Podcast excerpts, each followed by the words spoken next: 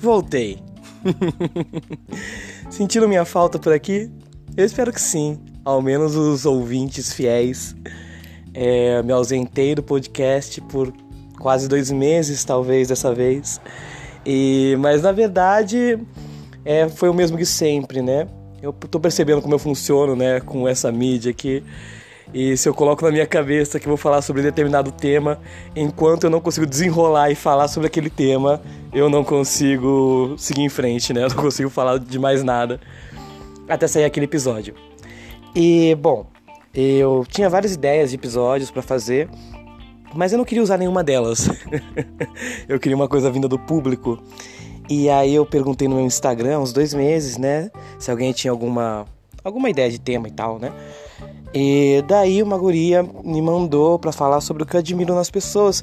E das sugestões que eu recebi, foi a sugestão que eu mais gostei. Eu falei, ah, é uma coisa legal de falar e tal, né? Mas aí, depois que eu escolhi isso, né?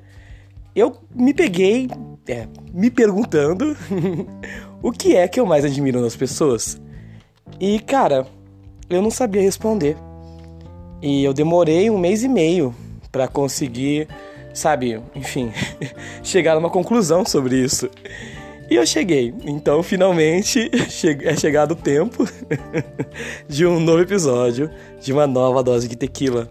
Então, vem comigo. e desculpa a ausência.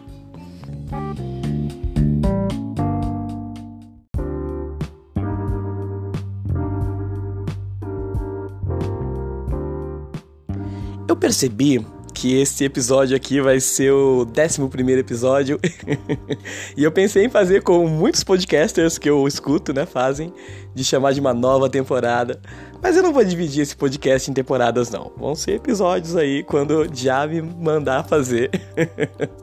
como mandou hoje, né? É, como eu falei, né, no tema desse episódio, é o que eu mais admiro nas pessoas, o que eu, enfim, né, acho belo no ser humano, digamos assim. E realmente foi um pouco difícil de chegar a uma conclusão sobre isso. Eu acredito que a gente sempre olha o mundo a partir da nossa perspectiva, a partir da gente mesmo, né? Então eu estava tentando identificar o que eu mais admiro em mim, para refletir isso no mundo, né? E eu tive uma epifania sobre isso é, faz uns dois finais de semana quando eu fui para Brasília, uhul, primeira vez assim em 2020, depois que eu voltei aqui para São Paulo, que eu fui para lá, fui tocar com a banda, tal. E tem novidades sobre isso, mas isso é um novo episódio. E eu fiquei na casa do novo guitarrista da banda, que é uma pessoa incrível, uma pessoa realmente incrível.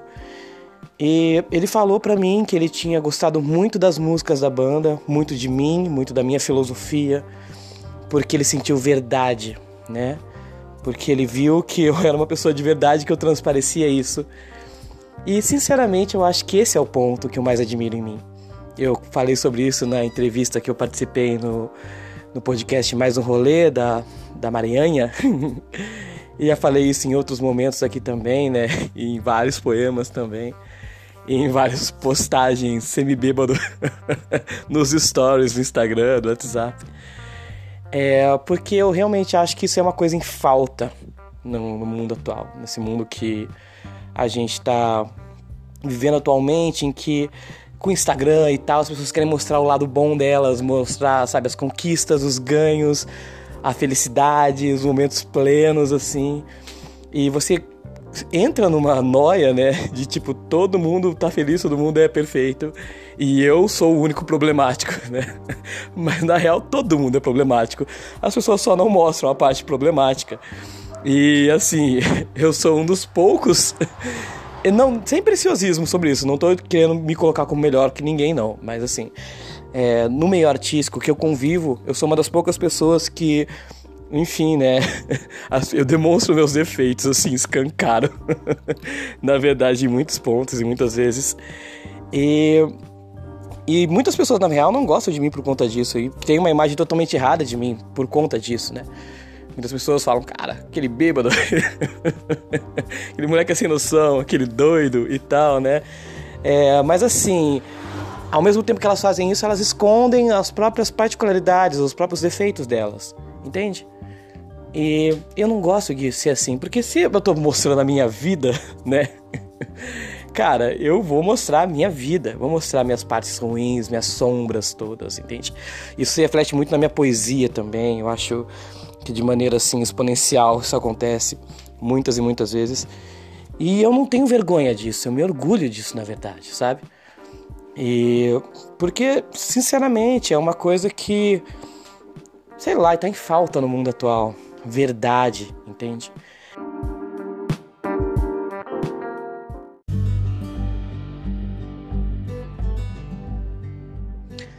A minha página no Instagram não é uma página voltada para poesia, não é uma página voltada para música, é uma página voltada para minha essência artística, né? Para quem eu sou artisticamente, para quem eu sou e eu sou artista. então assim, tem muita poesia na minha vida, tem muita música e tem muita loucura também. As pessoas esquecem a parte da loucura e quando vem alguma publicação minha um pouco mais no sense, falam: Meu Deus, o que aconteceu, né? Principalmente as pessoas que estão me conhecendo é, há pouco tempo, né? E tal. E assim, eu não julgo as pessoas que têm páginas profissionais voltadas para poesia, voltadas para música, enfim, né? Não julgo elas. Mas eu julgo as pessoas que estão constantemente representando um papel, entende? Porque a gente está sempre representando algum papel, inevitavelmente. A gente é uma pessoa diferente em cada nova roda de amigos, em cada ambiente que a gente está. Isso é inevitável, isso é normal. É, mas por vezes, né, as pessoas meio que se perdem dentro do personagem, entende? E é uma coisa que eu evito fazer, por mais que eu tenha inúmeros personagens, inúmeras vozes dentro de mim, eu tento dar voz àquilo que eu considero minha verdade, entendem? E assim, sinceramente, é, eu comentei do meu guitarrista, né, que me falou isso. Ele não foi a primeira pessoa que me falou isso na minha vida. E acredito que não vai ser a última, porque eu não pretendo mudar quem eu sou.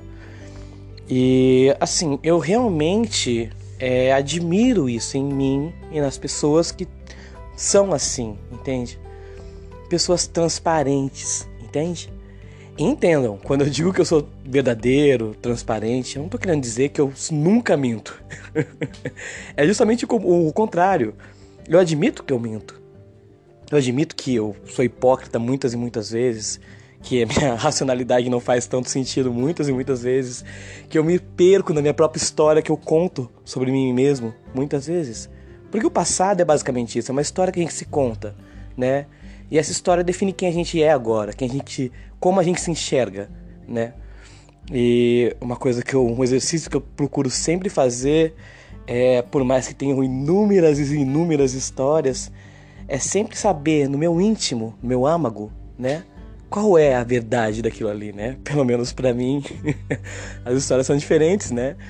Cada um tem seu ponto de vista. Eu, eu sei que pessoas que eu passei pela vida, né, podem ter uma visão totalmente diferente disso. E tá tudo bem, né? Mas eu gosto de ter a paz de espírito de saber o que realmente aconteceu comigo mesmo. Porque a gente pode mentir pro mundo inteiro, mas pra gente, pra gente não. A gente pode tentar. Muitas pessoas tentam e até conseguem. Os melhores mentirosos são aqueles que acreditam na própria mentira. Mas é difícil mentir pra gente mesmo e é uma coisa que eu não gosto de fazer.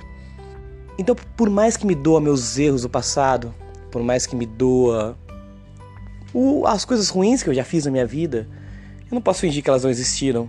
Eu não posso fingir que eu tenho um lado sombrio que eu tento dominar, conviver, na verdade. Não posso, não posso. Então eu aceito ele. E ele convive comigo, entende? E eu acredito que é muito mais saudável ser assim do que simplesmente amortecer essa outra parte, fingir que ela não tá ali e calar ela, né? A gente não tem que calar nossos demônios, não. A gente tem que aprender a conviver com eles. Eles são tão parte da gente como todo o resto. Entendem? Bom, essa é a conclusão sobre aquilo que eu admiro em mim. E agora eu vou falar sobre isso refletido nas outras pessoas.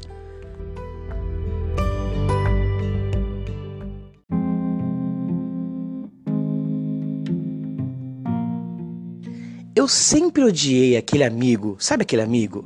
Que é teu amigo e que é uma pessoa totalmente legal contigo quando tá contigo. E aí, quando chega num grupinho de pessoas em que ele quer ganhar algum tipo de respeito, algum tipo de moral, né? Ele começa a te tratar mal e te zoar, para se salientar do resto ali, né? Ganhar algum tipo de atenção, algum tipo de confete de biscoito. Entendem? Eu odeio essas pessoas. Muito.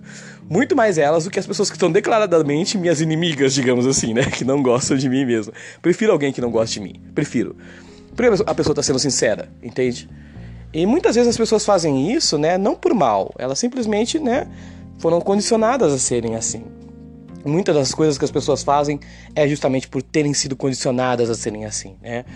O ser humano é um animal adaptável, a gente se adapta ao nosso meio e a nossa sociedade é um grande meio de adaptação, digamos assim. Então é inevitável, mas ainda assim eu não gosto dessas pessoas. E eu também não gosto daquelas pessoas que cheiram perfeição, sabe? Que você conhece e, meu Deus, não tem um defeito, não tem uma falha.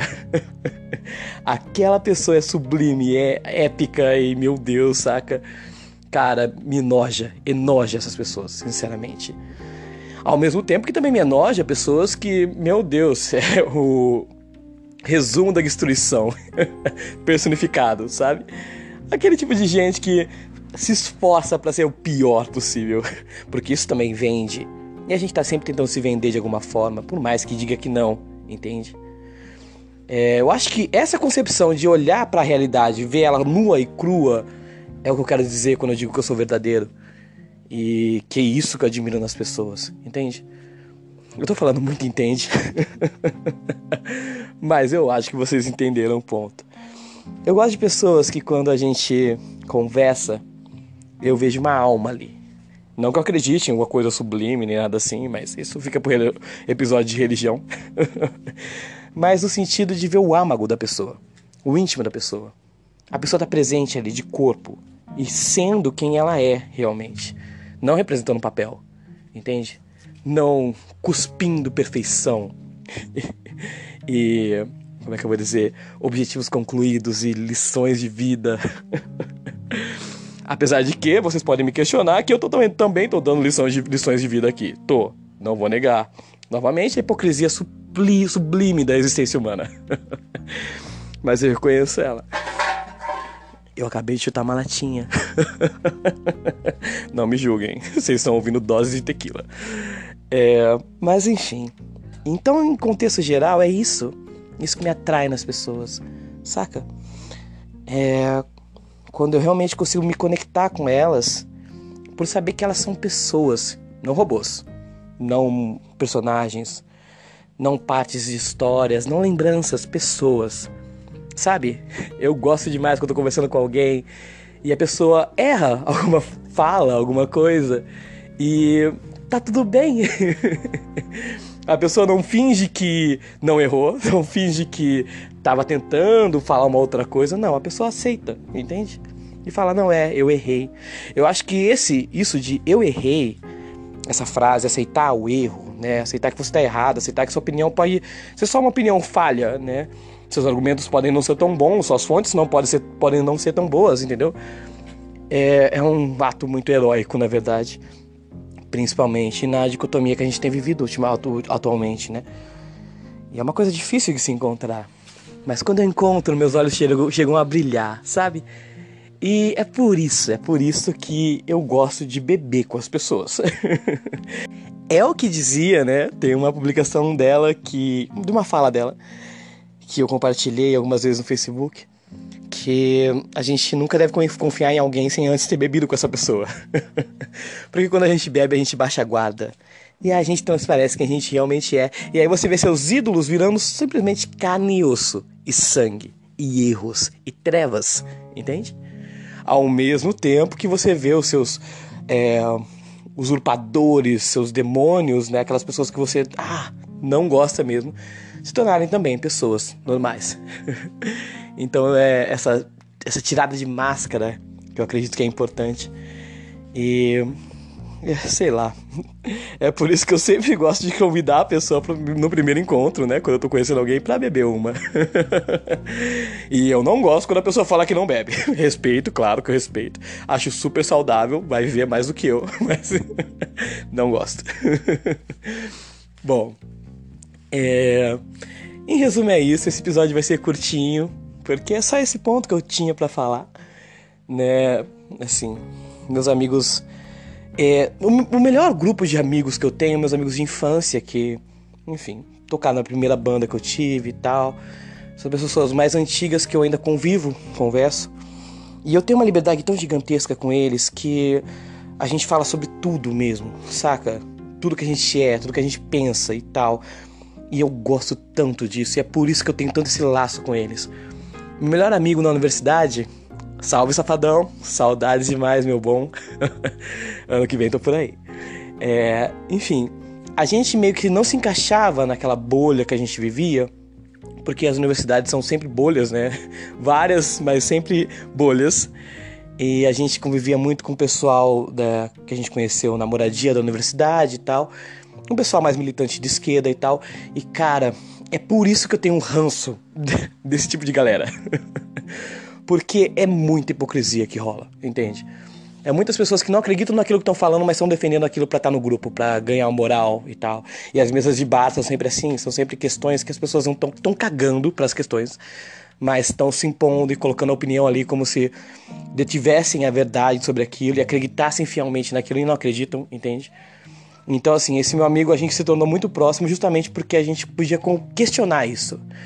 Porque é uma coisa que eu tenho muito contra a esquerda, né? A, a extrema-direita atualmente também tá quase igual, né? Mas antes a, esquerda de direita não existia, basicamente aqui, era só a direita, né? é só nos últimos anos que isso tem surgido. Mas a esquerda sempre foi assim, ela, ela sempre foi anti-questionamento, né? Então, você vai numa assembleia da universidade, né, do DCE, se você levanta alguma pauta que vai contra algum ideal, cara, você tá massacrado, entendeu? Além de todo mundo te tirar para sempre, você vai ser humilhado ali. Isso é uma coisa que eu não concordo de maneira alguma. Acho que as, as questões como um todo deveriam ser discutidas, trabalhadas, faladas. A gente não deveria ter medo de falar aquilo que pensa, aquilo que sente. E é isso. É isso que eu admiro nas pessoas. Tem uma frase que eu costumo muito usar, não sei se já disse aqui no podcast, mas é que a contradição é o motor da vida e da poesia. E eu sou uma pessoa extremamente contraditória em tudo que eu acredito, em tudo que eu falo, enfim. no decorrer desse episódio, vocês devem ter percebido várias falas e argumentos contraditórios. E eu espero que vocês tenham percebido isso, né? E assim, isso não invalida de maneira alguma nada do que eu disse, porque novamente a contradição é o motor da vida e da poesia e é o meu motor. então bailem, bailem comigo em toda essa contradição maluca que é a vida. Beijos.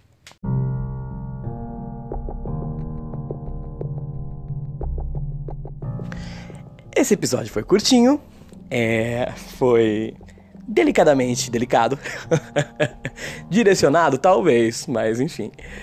É, mas eu tô sinceramente muito feliz em gravar ele porque realmente, enquanto eu não gravasse, eu não conseguiria, né? Como é que eu vou dizer? Fazer um novo episódio. Então, décimo primeiro episódio de Dose de Tequila, uma nova dose para vocês uma dose um pouco pragmática. Se cuidem, daqui a alguns dias eu volto. E no próximo episódio vou falar sobre as transformações musicais e, como é que eu vou dizer, geográficas que estão ocorrendo na minha vida. E rolou muita coisa nesse meio tempo. A gente tem que prosear. Mas fica de spoiler para vocês aí. 2021, Guada, Tequila em Brasília, Tequila na banda Canepla, galões de diesel voltando aos palcos e voltando a produzir, e berimbantos voando. Enfim, para quem não sabe do que eu tô falando, vá ouvir os meus episódios sobre minha trajetória musical. Bom, foi isso. É, se cuidem. Espero que tenham voltado bem, meus caros. Espero que tenham voltado bem. Apesar de muitas vezes a gente tem que escolher entre um lixo e um lixo menos fedido, né? A vida é assim. Né? Eu acho importante a gente ter essa participação política, apesar de respeitar quem manda o foda-se pra isso. Se cuidem. Beijos e abraços. Ótima semana.